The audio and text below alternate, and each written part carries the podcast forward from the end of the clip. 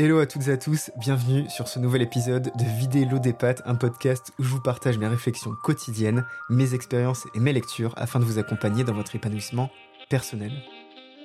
Un journal de bord sans pression qui, je l'espère, vous apprendra au moins une chose par jour. Moi c'est Alex et je suis un communicant multicasquette, j'ai créé le podcast Double Dose, un média sur lequel je rencontre des personnalités et entrepreneurs qui réalisent des projets qui leur tiennent à cœur. Waouh euh, Décidément, j'ai l'impression que mes intros sont de plus en plus longues. Mais vous savez, je suis obligé. Imaginez que quelqu'un commence à m'écouter à l'épisode 8. Mais il faut bien qu'il sache où il met les pieds. Et si jamais vous êtes à jour sur tous les épisodes, franchement, félicitations. Bref, je suis content d'avoir réussi à prendre cette nouvelle habitude, écrire, enregistrer et partager quotidiennement les choses qui me passent par la tête. Et je pense que c'est justement l'un des mots clés de mon année. Partager. Et d'ailleurs, je crois que le mot de mon année 2024 sera en lien. Alors oui, en fait, si vous connaissez pas le principe du mot de l'année, je l'ai découvert l'an dernier sur un épisode avec Olivier Ramel. Et en fait, il m'expliquait que chaque année, avec ses potes, ils décidaient quel mot-clé serait leur mot de l'année. Comme un mot, en fait, qui guide ton année et tes choix. Et l'an dernier, bon, vous allez rire, le, mon mot était équilibre. Alors pourquoi vous allez rire? Année de l'équilibre, alors que j'ai démissionné de chez Buzzman, que j'ai tenu 5 mois dans la nouvelle agence que j'ai rejoint, donc voilà, déjà, ça fait une année pas très équilibrée. Une année où on démissionne deux fois. Il y a beaucoup mieux comme année équilibrée.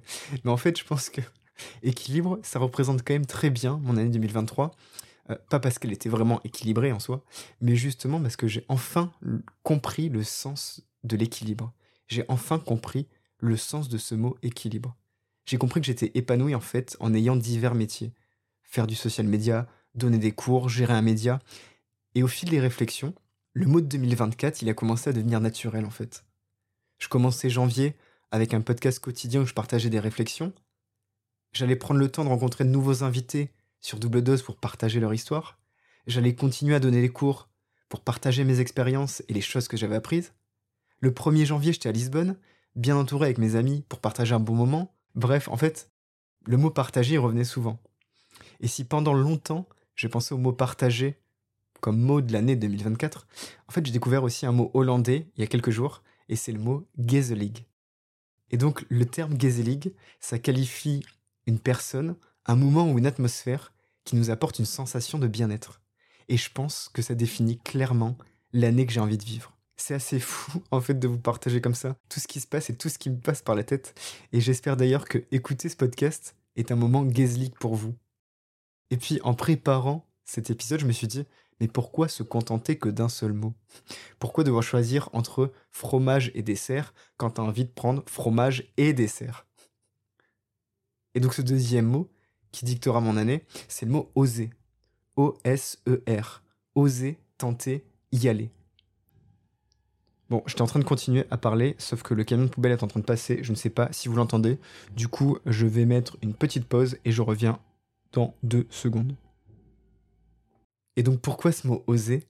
La semaine dernière, je regardais une conférence TED.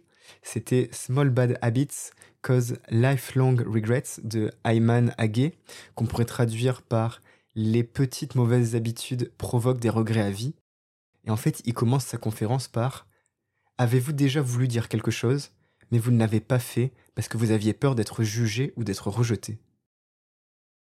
Avez-vous déjà fait quelque chose que vous ne vouliez pas faire uniquement à cause des attentes des autres? Avez-vous déjà manqué d'être avec votre famille ou vos amis parce que vous travaillez trop d'heures? 9 personnes sur 10 regrettent quelque chose de grand dans leur vie. Pensez-y. 9 personnes sur 10 regrettent quelque chose de grand dans leur vie. Et ça, en fait, ça m'a fait réfléchir. Est-ce que je voulais faire partie de ces 9 personnes sur 10 Est-ce que je voulais regretter de ne pas avoir assez osé à la fin de ma vie? L'auteur William Perkey disait Vous devez danser comme s'il n'y avait personne qui regarde aimer comme si vous ne seriez jamais blessé, chanter comme s'il n'y avait personne qui écoutait, et vivre comme si c'était le paradis sur Terre. Alors, ok, ça paraît parfois utopique, mais ça indique justement une démarche à suivre. Au lycée, j'avais parfois peur qu'on puisse juger le travail que je faisais, et justement, parfois, en fait, je faisais pas par peur d'être jugé. Un jour, je discutais avec un écrivain dans une galerie marchande, et il me disait Persévère en ce que tu crois juste. Moi, je l'ai traduit par Fais plus de choses qui te font kiffer. En fait, un inconnu venait de me faire voir les choses différemment. Parce que finalement, on se rend compte bien souvent que les gens s'en foutent de ce qu'on peut faire. Et ça, cette peur qui nous empêche de tenter de nouvelles choses osées, c'est l'effet de projecteur.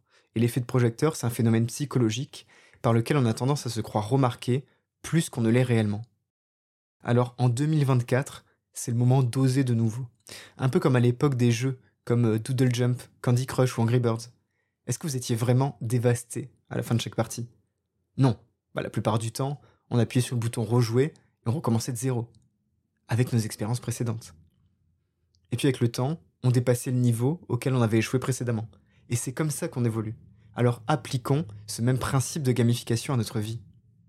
On ne veut pas échouer, donc on n'essaie pas de réussir. Alors osons, préparons-nous, entraînons-nous et prenons le risque de nous tromper ou d'échouer un peu. Entraînez-vous pour une course, osez prendre vos chaussures tous les dimanches pour vous préparer à ce 10 km. Et si jamais vous n'arrivez pas à faire moins d'une heure, c'est pas grave.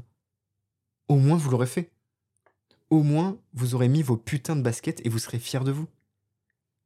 Et pour conclure, je citerai l'entrepreneur Alex Hormozy. Il disait Vous ne pouvez regarder l'entraînement trop longtemps. À un certain moment, vous devez plonger dans l'eau. Vous devez entrer dans le ring et vous faire frapper au visage. Alors oui, vous pouvez apprendre, vous pouvez regarder des vidéos de prépa marathon, vous pouvez écouter des podcasts d'entrepreneurs, sauf qu'à un moment, c'est à vous d'oser et d'y aller. Alors coupez ce podcast et allez passer un moment Gaze en faisant ce qui vous rend épanoui. Ne vous en faites pas, je serai encore là demain. Pendant ce temps, j'irai vider l'eau des pattes.